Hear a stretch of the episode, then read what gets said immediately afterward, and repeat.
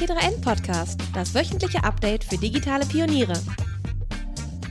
Hallo und herzlich willkommen zur heutigen Ausgabe des T3N Podcasts. Mein Name ist Caspar von Alverden. Ich bin Redakteur Print und Podcast und ich habe mitgebracht heute als äh, Gästin und Gast einmal Sabrina Schadwinkel, unsere leitende Printredakteurin. Hallo Hi. Sabrina. Und Matthias Kreinbrink, unseren äh, CVD von t3n.de und äh, freier Journalist, der sich unter anderem auch äh, sehr viel mit dem Thema Gaming beschäftigt. Hallo Matthias. Guten Tag. Und wir wollen sprechen über das Thema Meta-Work. Ähm, ich habe mal im Urban Dictionary nachgeschlagen, was das sein soll und, und habe mal drei Definitionen mitgebracht. Oh ja, okay, Trommelwirbel. Ja, Trommelwirbel. Ja. Und, und ich bin mal gespannt, ob, ob das zutrifft auf äh, das, was wir als unter anderem auch Heftschwerpunkt uns da ausgedacht haben. Äh, also, Metawork ist Arbeit über Arbeit, so wie Metadaten Daten über Daten sind. Das heißt, mein Team verbringt die meiste Zeit mit Metawork, indem es in langen, unnötigen Besprechungen Prioritäten für Aufgaben setzt. Sag ich schon mal Song Dirt? Nein. Okay, schade. Zweiter Versuch geht in die Richtung ähm, triviale oder unnötige Arbeit, die erledigt wird, um die eigentlichen Aufgaben zu vermeiden und gleichzeitig die Anerkennung dafür zu erhalten. Auch nicht. Okay, schade. Und eine dritte Definition habe ich noch. Metawork, Schrägstrich Metaworking, eine Person, die im Metaverse arbeitet. Und es gibt auch ein englisches Satzbeispiel. Max ist Metaworking. Ja, das trifft schon eher, würde ich sagen. Das trifft eher, ja. Okay. Wobei ich diese, zumindest den, den, den einen Teil von der ersten Definition, dieses äh, Arbeit über Arbeit, also wir haben zumindest in dem Heft ja gearbeitet und über Arbeit gearbeitet. also unsere Arbeit war vielleicht Metawork, als wir über Metawork geschrieben haben. Okay, ich, ich sehe, die äh, Episode wird heute sehr philosophisch. Okay. Sabrina, äh, Metawork, was, was haben wir denn darunter verstanden? Erzähl doch mal. Also wenn die Definitionen nicht zutreffen, was, was, was ist unsere Metawork? An? Genau, also die, die letzte Definition, jemand, der im Metaverse arbeitet, äh, geht schon in die richtige Richtung. Wir haben uns einfach angeschaut, was kommt sozusagen nach New Normal was kommt nach Remote-Arbeiten und das ist einfach äh, Arbeiten im Metaverse, in der virtuellen Welt. Und äh, wir haben uns einfach angeschaut, wie weit kommt es und wie setzt sich Metawork zusammen? Naja, Arbeiten im Metaverse gleich Metawork. Eigentlich ganz simpel. Und ja, es geht eher so darum bei uns im Heft, wie werden wir unsere Arbeit in der Zukunft organisieren? Weil gerade jetzt auch mit der Pandemie haben sich sehr viele Leute die Sinnfrage gestellt. Ähm, in den USA wurde ja der Begriff der Great Resignation auch geprägt, dass ganz, ganz viele Leute ihren Job hinschmeißen und zwar nicht nur in der Serviceindustrie, sondern auch hochbezahlte Tech-Arbeiter. Und wenn man sich da auf Twitter umguckt, sieht man, dass die alle sagen, ja, wir gehen jetzt in Krypto. So Let's Build sind so die Aufrufe, ähm, Join Web3. Und da war mal für uns die Frage, ja, was machen die da eigentlich? Und ähm, gilt es jetzt nur für die Krypto-Pros, die da alle schon drin sind und die Investoren, die auch vielleicht schon ähm, als äh, Krypto noch sehr günstig war, schon einiges an Kohle damit gemacht haben, dass die sich da jetzt eine neue Bubble aufbauen? Oder ist das was, was uns alle angehen könnte? Mhm. Wer wird alles im Metaverse sozusagen arbeiten? Und damit so Blick zu Matthias auch, ne, es gibt ja in der Gaming-Industrie auch viele neue Arbeitsmodelle, vorsichtig genannt, oder ähm, ja, Gewinnmodelle mit hier Play to Earn, mhm. was ja auch mit reinspielt in virtuellen Welten zockend ähm, Geld verdienen, haben wir Spielen Geld verdienen auch eine Geschichte genannt, die im mhm. Schwerpunkt mhm. läuft. Ähm, nun hast du gerade äh, die Staaten angesprochen und das Silicon Valley und dass da ja eine regelrechte Flucht stattfindet, teilweise von, von Arbeitgebern und, und so eine Sinnkrise und Sinnfrage. Ähm, wenn man sich Studien anguckt in Deutschland, ist das zwar durchaus so, dass die Pandemie auch Einfluss hat auf, auf Arbeiten, äh, aber so diese, diese große Kündigungswelle gibt's nicht. Ähm, liegt das am, also woran liegt das, dass es in Deutschland nicht so eine große Sinnkrise gibt, wie das scheinbar die Staaten irgendwie haben? Haben wir eine Idee, warum das so ist? Puh, also keine Ahnung, ich weiß nicht, Matthias, du hast auch gerade angesetzt. Eine Idee, die ich zumindest habe, dass unser, unsere Sozialsysteme einfach auch natürlich ja, exakt, in ja, USA, also dass du und auch mit Arbeitsschutz und Arbeitsrecht und so du, durchaus noch etwas mehr Schutz in Deutschland hast. Kann mir aber auch vorstellen, dass es auch einfach in Deutschland, sage ich mal, ähm, die Arbeit noch sehr viel mehr in Richtung Industrie geht und in solche solche äh, Dinge und weniger halt, äh, klar, Tech-Branche und alles gibt's ja auch, aber dieses ganze Silicon Valley und Krypto und so weiter halt in den USA auch noch viel mehr verbreitet ist, schon viel mehr verbreitet ist als hier. Und deswegen vielleicht auch dieser Impuls, das bisher Dagewesene hinzuwerfen so ein wenig und irgendwas ganz Neues zu versuchen, vielleicht auch einfach noch gar nicht so greifbar ist in Deutschland. Mhm. Ja, ist auch in den so, Köpfen die, dass die Deutschen sind ja auch oft sehr sicherheitsbewusst, ne? Dass mhm. man sehr viele Jobs macht oder hier diese ganze Fail-Fuck-Up-Culture wird zwar immer wieder beschworen bei Start-up-Konferenzen, aber wenn man ganz ehrlich ist, ist die jetzt nicht in der breiten Masse vorhanden. Also und ähm, wenn man sich Zahlen anguckt, auch Studien von Arbeitsforschern, ist es eher so, dass die Menschen aber im Moment sehr unzufrieden mit ihren Arbeitsbedingungen sind. Halt gerade auch Sinnfrage. Viele kündigen deswegen noch nicht unbedingt, muss man dazu mhm. auch halt ganz klar sagen, ne? wegen halt Sicherheitsgedanken. Pandemie fragt man sich ja auch so, naja, ist halt schon auch ganz gut, wenn man weiß, dass überhaupt äh, Geld da ist, um die Miete zu bezahlen. Mhm. Ähm, jetzt haben wir das Metawork und Metaverse ja auch schon angesprochen. Metaverse ist ja noch ein, für viele Bereiche ein sehr theoretischer Begriff. Ähm, was gehört denn noch zum Metawork? Gibt es schon, ist das, was wir hier machen, zum Beispiel schon Metawork? Also ich, ich gucke hier in die Kamera, in die virtuelle und sehe, dass wir alle drei zu Hause sitzen, uns aber digital irgendwie zusammenschalten. Äh, ist, ist das schon Metawork? Das, was wir hier machen, ist Podcasten. Ach verdammt. Kaspar, ich wusste zu erklären. Also ich finde es so spannend an dem Begriff Meta-Work, den wir halt auch gewählt haben, dass er halt klar, er hat diese Metaverse-Konnotation, aber es geht ja doch irgendwie auf einer Meta-Ebene um eine Verhandlung von Arbeit als solcher überhaupt in der Frage, was bedeutet uns Arbeit oder auch nicht. Und deswegen, ich finde es natürlich, wird gerade sehr, sehr viel immer Metaverse genannt, was vor zwei Jahren noch einfach zum Beispiel Online-Game hieß, heißt plötzlich Metaverse und man fragt sich, äh, warum. Aber das ist ja auch gerade interessant. Also es hat ja meistens Gründe, warum bestimmte Begriffe plötzlich total virulent, virulent werden und auch so eine gewisse Art von äh, ähm, Mythos darum entsteht fast so, ne? Dass plötzlich was wie Metaverse total aufgeladen wird als so der Heilsbegriff so ungefähr. Hat ja fast immer Gründe und alleine dem gehen wir auch so ein bisschen im Heft nach. So, was ist denn das Verlangen, das gerade überhaupt da ist? So, zum Beispiel in einem Metaverse zu arbeiten? Warum gibt es dieses Verlangen und was kann in einem Metaverse oder als Metawork anders funktionieren als zum Beispiel das, was wir bisher gemacht haben? Und dazu kann zum Beispiel auch eben gehören, dass wir hier zu dritt gerade podcasten. Ob wir das jetzt zur alten Arbeit oder zur neuen hinzuziehen, das kann ich noch nicht sagen. Aber wir sehen uns ja hier auch noch ganz normal, wie wir halt aussehen, noch keine Avatare oder sonst ja. was, ne? Ist schon. Doch, ich bin ein Avatar gerade. Das ist mir nicht, aufge mir nicht aufgefallen. Ein Deepfake vielleicht, Matthias. Aha, aha. Also die Grafik ist überzeugend, Matthias. Da ja. würde ich dann auch gern mal, äh, auch gern mal wissen, was du da nutzt. ähm, ja, du hast, ihr habt gerade auch schon angesprochen, es ist, es ist ganz viel und es sind ganz viele Dinge, die vielleicht früher auch einfach mal anders benannt wurden, aber jetzt unter so einem, so einem Web 3 und ähm, Blickwinkel auch irgendwie anstehen und, und äh, betrachtet werden. Und, und ein Begriff, der immer mal wieder auch ähm, vorkommt, kommt, wenn, wenn man sich den Artikel anguckt, ist, ist DAO. Ähm, und ich glaube, das ist ein Begriff, wo wir vielleicht noch mal ganz kurz äh, auch noch mal ausholen müssen, was, was DAO ist und, und warum das in diese Meta-Work-Geschichte mit, mit reinspielt. Ich weiß nicht, Sabrina, willst, willst du uns mal erklären, was, was DAO ist? Danke ganz, ganz kurz, für in, diese in 30 ganz Sekunden leichte so. Lowball-Frage. ähm, ja, also das sind äh, eine DAO, das sind De steht für dezentrale autonome Organisation und da geht's jetzt mal ganz, ganz basic gesagt darum, dass ein Smart Contract, also was nichts anderes wie ist wie ein Computerprogramm, so mehr das Handeln einer Organisation bestimmt, sozusagen eine Wenn-Dann-Bedingung. Wenn X passiert, dann äh, machen wir Y. Und im Moment sieht man halt bei DAOs, dass es vor allem sehr viele Investmentorganisationen sind. Das heißt, ähm, dann kommen Menschen zusammen, ähm, dezentral im Internet. Ähm, Krypto ist immer dabei, Tokens und ähm, entscheiden zum Beispiel ähm, zusammen, in was sie als nächstes investieren wollen. Ja.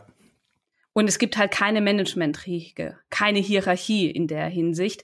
Aber selbst da muss man sagen, dieser Begriff ist so vage. Es gibt sehr, sehr viele Definitionen und ähm, sehr viel Interpretationsspielraum, was das noch noch, ähm, ja, ist da noch offen. Diese ganze, das ist noch lange noch nicht am Ende. Also in den Gesprächen mit auch DAO-Gründern, die ich geführt habe, heißt es immer so, ja, super schwierig zu erklären und es ist early, early days. Also wir stehen einfach noch ganz am Anfang. Und ähm, es gibt auch sehr viele Blog-Einträge und, und äh, auch YouTube-Videos und weiß ich was alles, wo immer wieder versucht wird, das zu erklären. Und ähm, es ist einfach nicht so easy, sich das vorzustellen. Also ich glaube, am besten ist wirklich, wenn man sich sagt, okay, dezentral, ohne Hierarchie, man braucht einen Smart Contract, der führt das Ganze aus und es gibt immer eine Form von Token im Governance Token, wo die Leute ähm, abstimmen darüber, ähm, was gemacht werden soll. Und das wird dann in einem Smart Contract festgelegt. Das ist der autonome Part dieser Smart Con Contract. Äh, wir haben auch ähm, weiter hinten im Schwerpunkt noch äh, verschiedene Texte, die auch so ein bisschen neue ähm, Konzepte und Formen für Firmen irgendwie aufgreifen. Und da wird DAO auch nochmal erwähnt.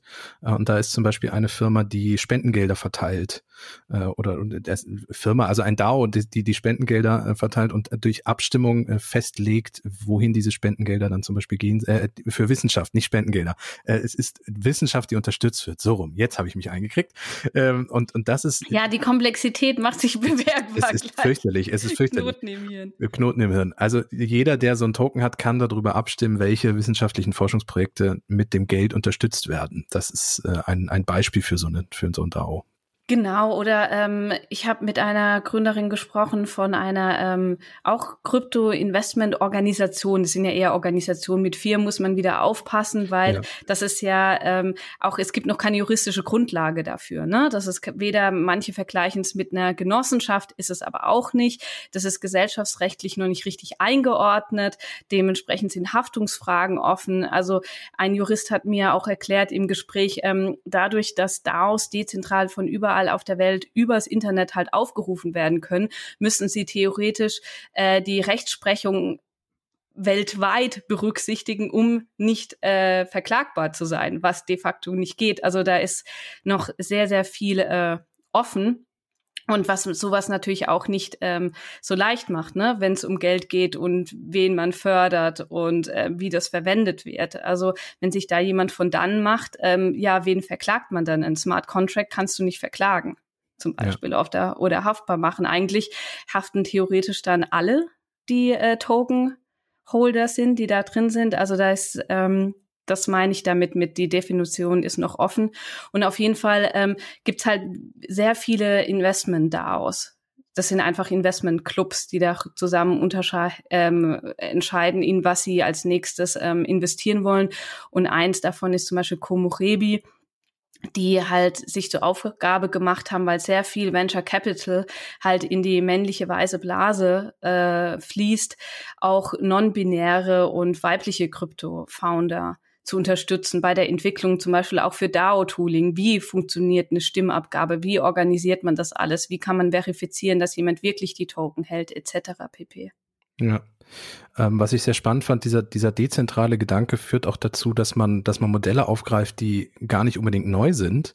Ähm, also wir haben bei diesem, bei dieser DAO-Vorstellung unter anderem dann auch einen, einen Text zu, zu eine, Firmen, die sich in Verantwortungseigentum oder Schrägstrich in eine Gesellschaft mit gebundenem Eigentum irgendwie verwandeln oder wandeln wollen oder das auch gründen wollen.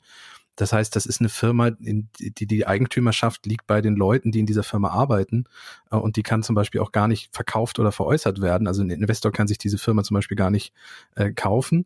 Ähm, und diese Idee ist, und das fand ich so spannend, schon über 100 Jahre alt. Und die gibt es auch schon in vielen Firmen. Also zum Beispiel auch große Firmen, Bosch zum Beispiel handelt danach.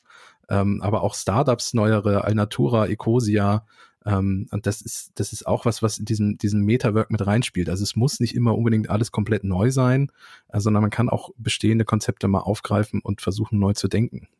Mhm.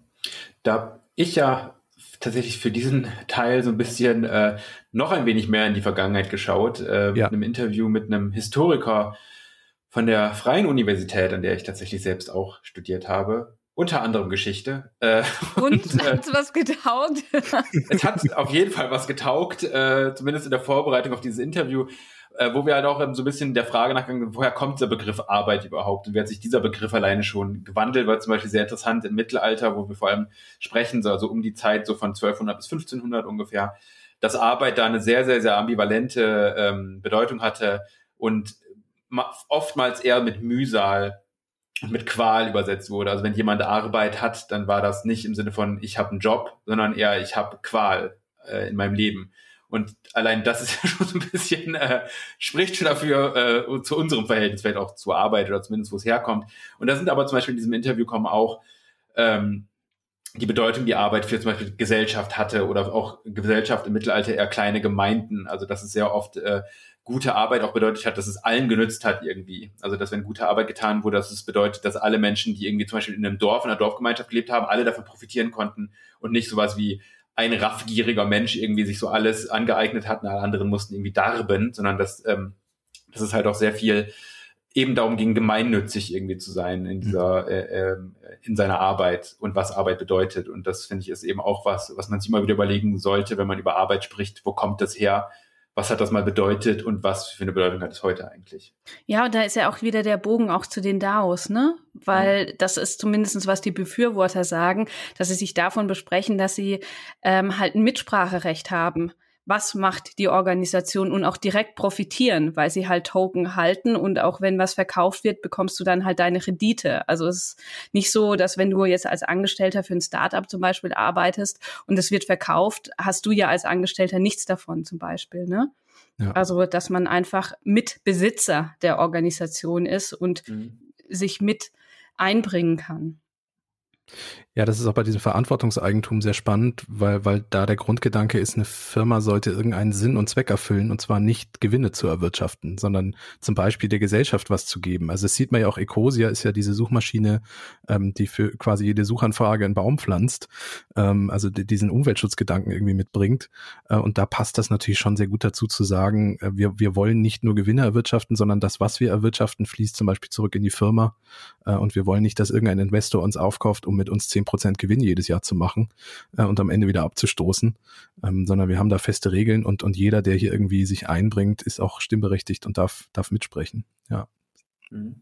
Ja, also es gibt einfach viel breitere Palette an Or Organisationsformen, so, die man so gar nicht als auf dem Schirm hat. Und auch, um nochmal den Bogen zurückzuschlagen, hier zu Metaverse und virtuellem Arbeiten ist ja auch mit Play to Earn, dass sich da ganz neue Arbeitsverhältnisse herauskristallisieren auch. Ne? Mhm. Unsere Kollegin Nadine Graf hat sich in ihrer Geschichte für den Schwerpunkt auch mal das genauer angeschaut, hier mit hier Axie Infinity, ne? dass es dann sozusagen Axie äh, Manager gibt, die sozusagen ihre NFT-Monster an andere Spieler aus, ich glaube, das war aus den Philippinen dann verleihen, dass die dann damit ähm, die Monster sozusagen gegeneinander kämpfen lassen und damit Gewinne ähm, erzielen und sie kriegen dafür dann halt so einen gewissen Anteil dafür. Also es gibt neue Arbeitsverhältnisse, die sich dann in diesen Spielen letztendlich auch ähm, herauskristallisieren. Ja. Und das ist tatsächlich auch ein lustiger, also nicht lustiges, aber eigentlich ein Wortspiel, weil dieses in der Videospielbranche oder Videospielindustrie gibt schon länger dieses sehr ver verrufene System von Pay to Win, was bedeutet, dass du in einem Spiel, wenn du Geld zahlst, gewinnen kannst. Zum Beispiel, weil du da eine bessere Waffe bekommst oder was auch immer. Und dieses Play to Earn ist halt eigentlich fast das Gegenteil, dass du spielen sollst, um selbst etwas zu gewinnen, also um Gewinn zu machen, um nicht mehr nur der, um den Selbstwillen äh, als, als Verstreuung, als Spaß zu spielen, sondern tatsächlich um Geld äh, zu verdienen, was ja schon erstmal zumindest auch interessant ist insofern, dass es gerade das Medium Spiel ist, wo es eigentlich das Gegenteil von Arbeit sein sollte, denkt man, dass da halt gerade jetzt auch dieser Trend ist, Geld zu verdienen.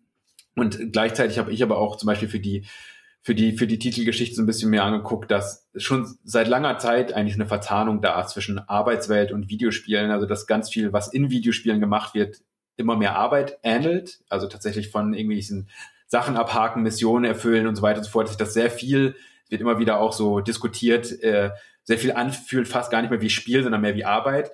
Gleichzeitig ist aber auch immer mehr äh, Simulationen und so weiter gibt, die, wo es eigentlich nur darum geht, Berufe nachzuahmen, Berufe nachzuspielen. Und äh, in Deutschland ist ein sehr bekannter dafür der Landwirtschaftssimulator. Und da habe ich so ein bisschen, bin ich der Frage auch nachgegangen, ob es nicht auch irgendwann wieder diese Rückkopplung geben kann, dass irgendwann wir eigentlich Videospiele anschmeißen und vom Laptop sitzen und irgendwie Landwirtschaftssimulator spielen, aber eigentlich spielen wir gar nicht, sondern wir bewegen echte Dinge in der Welt und erledigen Landwirtschaft, wenn man so möchte, über ein Videospiel. Also diese Knüpf äh, Verknüpfung und, und Schnittstellen zwischen, in Anführungszeichen, Realität und Videospiel, dass die wahrscheinlich auch in der Zukunft immer größer werden und damit auch die Arbeitswelt verändern werden. Ja, da fand ich zwei Aspekte spannend. Zum einen dieses ähm, sich nach der eigentlichen Arbeit, die man macht, abends nochmal hinzusetzen und sich zum Beispiel in einen Mähdrescher zu setzen und ein Feld nochmal äh, zu mähdreschen. Ähm, da frage ich mich, wo kommt das her? Also, hab, Matthias, kannst du mir vielleicht, also, mhm. warum setze ich mich danach dann nochmal in sowas und, und äh, simuliere Arbeit hinterher nochmal? Wo, wo ist da der Spaß?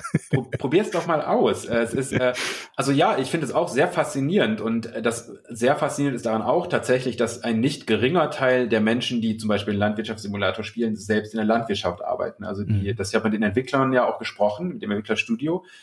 Und die haben auch gesagt, dass sie wissen und die kriegen auch mal wieder Tipps von Menschen, die selbst Landwirte, Landwirtinnen sind und aber einfach Vergnügen daran haben, äh, sich danach hinzusetzen und das Ganze nochmal virtuell zu machen. Ich glaube, der große Unterschied ist noch zumindest, es ist halt keine Arbeit. Das ist mhm. das Faszinierende. Du simulierst Arbeit, du hast aber diese ganzen ähm, äh, negativen Aspekte, die zur Arbeit dazugehören, körperliche Arbeit, Risiko. Ne, dieses Risiko, dass du natürlich in der Landwirtschaft hast, wenn du irgendwelche Fehler machst, dann ist deine Ernte im Arsch, um es mal so auszudrücken. Ja. Das hast du logischerweise in einem Videospiel nicht. Noch gibt es diese Verknüpfung eben nicht zwischen, zumindest noch nicht so krass zwischen Realität und, und Videospiel. Und ich glaube, dieser sehr entspannende, und fast schon meditative Vorgang, sich da hinzusetzen und sich ganz tief einzuarbeiten in einen Kreislauf von äh, du irgendwie du du äh, säst etwas, danach erntest du es, danach wird das geerntete verarbeitet, dann verkaufst du das verarbeitete und es geht also so einen endlosen Kreislauf herzustellen kann, glaube ich, was unglaublich meditatives haben, weil du eben weißt als Spieler als Spielerin, du machst das alles nur für dich. Das hat mhm. keinen Sinn hier irgendwie. Du musst am Ende nicht das Bruttosozialprodukt nach oben treiben weil du, es ist nur ein Spiel. Und ich glaube, das ist, hat einen sehr, sehr eskapistischen, im besten Sinne, Effekt, der gerade aktuell äh, nicht zu unterschätzen ist, tatsächlich. Ähm, nun habe ich vor einigen Ausgaben von diesem Podcast mit einem Landwirt gesprochen und, und äh, einem Baumaschineningenieur und habe über Digitalisierung in der Landwirtschaft mich mit denen unterhalten. Und ähm, da ist natürlich auch ganz viel gerade im Entstehen und Entwickeln und, und du könntest theoretisch rein von der Technik her ähm, schon am Schreibtisch sitzen und den Mähdrescher mhm. in echt steuern. Äh, mhm. Äh, es hapert daran, dass man keinen Empfang auf dem Land hat, mobil. Ähm, das war wenig überraschend. Äh, ich habe mhm. gefragt, wie es denn mit 5G aussieht und er lachte und meinte, er hätte gern LTE. Ähm, aber wenn das theoretisch technisch möglich wäre, dann äh, ist die Frage, ab wann ist es so, dass Spielerinnen und Spieler dann mal echt einen Mähdrescher bewegen und, und echte Arbeit machen und geht dann nicht auch der Reiz verloren, wenn du gerade sagtest, das ist so dieses, ähm, es ist für mich und es ist, es ist eben ja. nicht das Bruttosozialprodukt? Klar, absolut. Wenn diese Verknüpfung irgendwann richtig stark hergestellt ist, dass du tatsächlich als Landwirtschaftssimulator ein Beispiel, äh, was natürlich nicht bedeutet, dass der Landwirtschaftssimulator nur noch, nur noch das ist. Ne? Also ja. sicherlich werden weiterhin Videospiele existieren, sogar noch mehr als aktuell.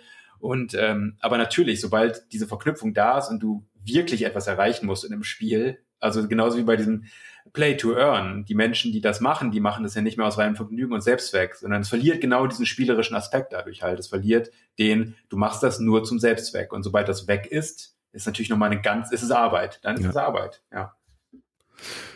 Ja, dann ist es Arbeit. Das ist äh, zumindest für, für das Thema fast schon ein sehr schönes Schlusswort. oder, oder haben wir noch was zum Thema Metawork vergessen, Sabrina?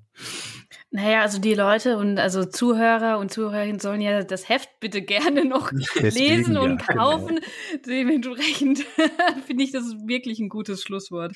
Genau. Soweit. Ähm, das, äh, der Artikel hat noch ein paar mehr Aspekte. Also wir haben jetzt nicht alles zusammen erzählt. Zum Beispiel geht es unter anderem auch noch um Führung, äh, wie sich die auch ändert äh, und was da so für Aspekte sind. Ähm, wie wie, wie sieht es denn mit anderen Themen aus? Was haben wir noch an spannenden Sachen im Heft, Sabrina?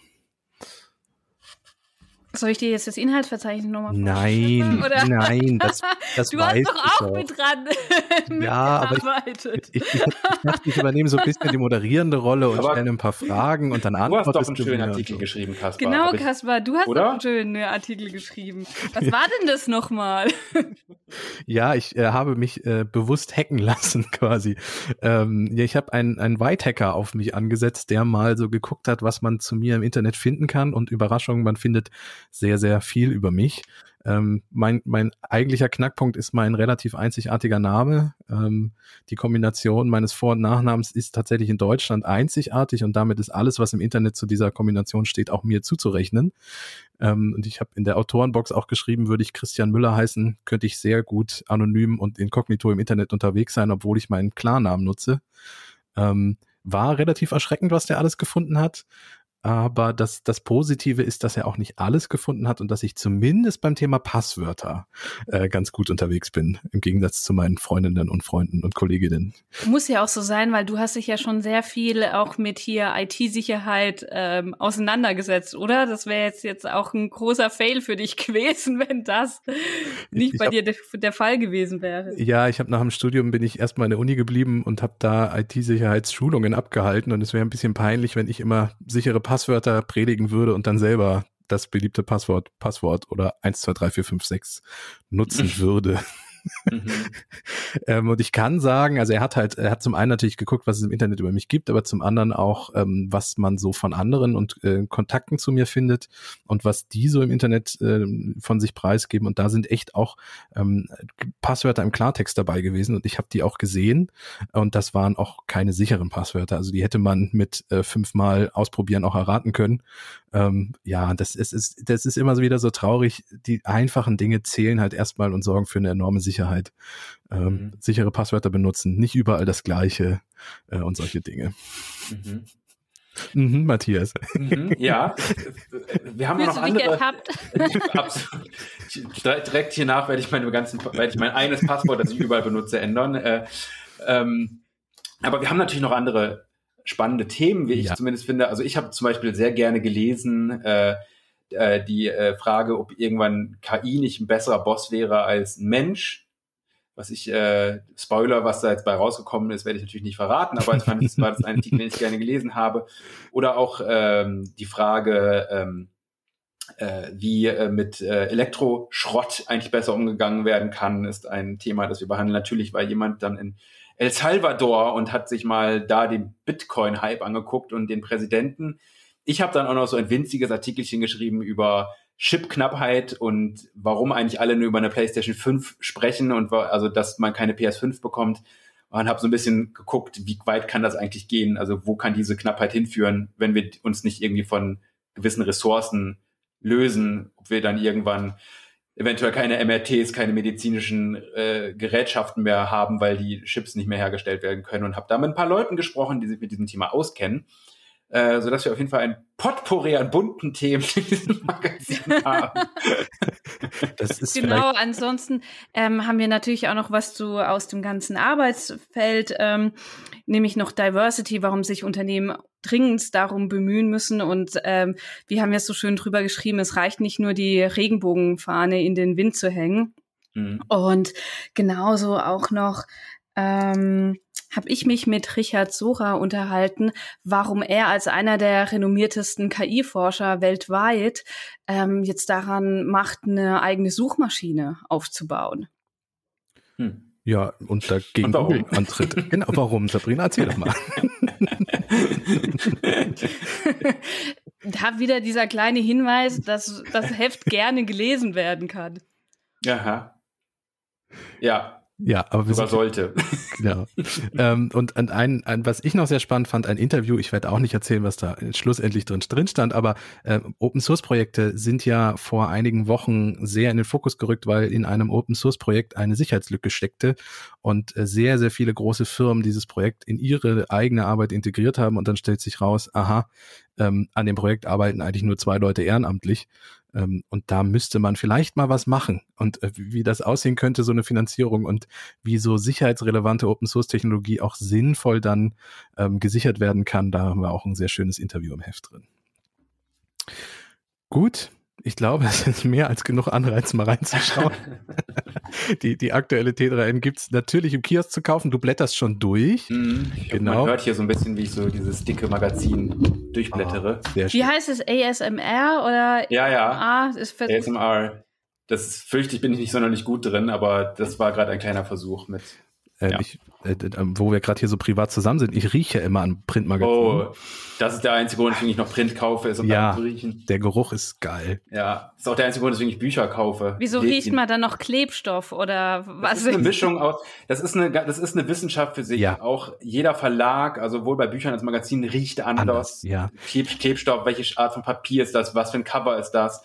Das ist. Äh, es ist so eine Mischung aus Holz, Leim, Lack, mhm. Papier.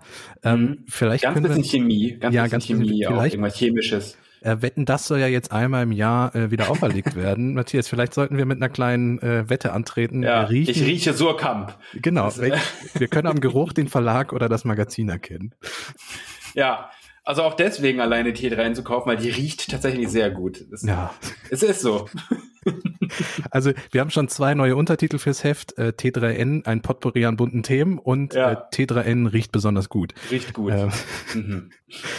Vielleicht sollten wir mal mit unserer Marketingabteilung sprechen. Ja, direkt im Anschluss. gut, ähm, soweit soll es dann auch äh, mit dem Thema bewendet sein. Ich, ich danke euch fürs Einschalten. Ich danke euch beiden, dass ihr äh, heute zu Gast wart. Uh, und wir hören uns nächste Woche wieder. Also wir nicht. Ich weiß aber schon, was das nächste Thema ist und wer das macht. Ähm, zum Beispiel wird es unter anderem um äh, den Weltfrauentag gehen in der nächsten Podcast-Episode. Da kommt auch was Spannendes auf uns zu. Und bis dahin wünsche ich euch eine schöne Woche, ein schönes Wochenende oder wie auch immer. Macht's gut. Tschüss. Ciao. Tschüss.